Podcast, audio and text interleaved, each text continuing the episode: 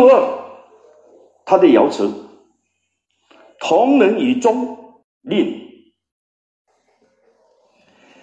你到外国去，护照丢了，钱包不见了，有重大的难题的时候，你怎么办？求天不应，求地无门。就算碰到我们自己的同胞，他也顶多安慰安慰你，他会能怎么样？可是呢，你如果碰到同宗的，那就不一样了。中国这个同宗，那就完全不一样。哎呀，你姓曾，我姓曾，哎，我们是一家人，来来来来，住到我家去。所以为什么他用同人以宗？就是你。现实上，你必须要跟特定的人士去打交道，但是对同仁来讲，这个是不好的。我在美国，我就知道做西餐的很多是福州人。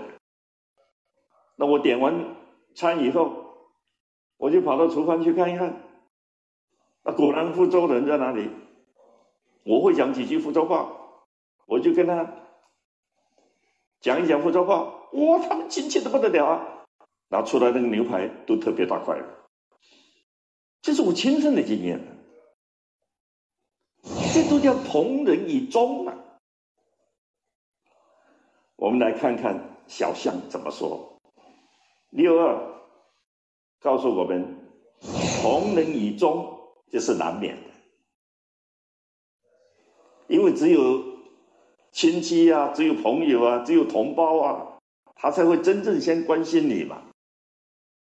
令道也，令道的意思是说，你不能说他错，但是不值得赞扬。到哪里都找同乡会，到哪里都找同宗给你帮忙。你看现在很多人呢，一发现对方是老乡。那不管其他人，就他就开始跟他讲家乡话，这就是同人以忠。你说他有没有错？他没有错，但是不值得赞扬。如果很多人在一起，你就讲普通话就好了吧？你干嘛讲家乡话呢？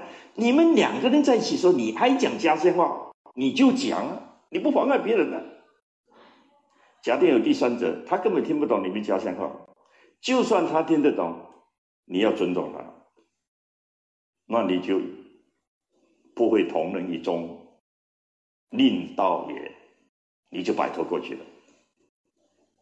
令是什么意思？令上面是个文，下面是个口，就说找些话来做借口。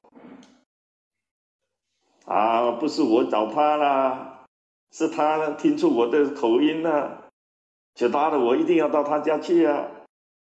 可是这么一来。你就形成了同人的一个障碍。你看地球村到现在很难发展，就是因为什么？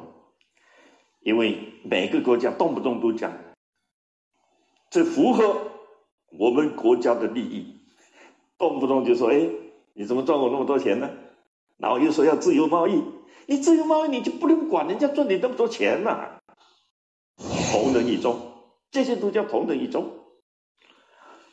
理想是要世界大同，人类一家，但是实际呢，你有很多不得不如此啊，保护主义呀，然后以国家利益为重啊，然后动不动就是干预人家，你不可以这样，不可以那样，那这怎么世界大同？早在春秋时期，孔子就提出了。世界大同的伟大思想，直到今天，世界大同仍是全人类共同奋斗的目标。但是，一些所谓的强国却利用某些极端的方法，企图达到他们心目中所谓的世界大同。而在距今几千年前的《易经》里，同人卦早就已经对这些不和谐的行为做出了评判与分析。那么，究竟怎样才是实现世界大同的正确方法呢？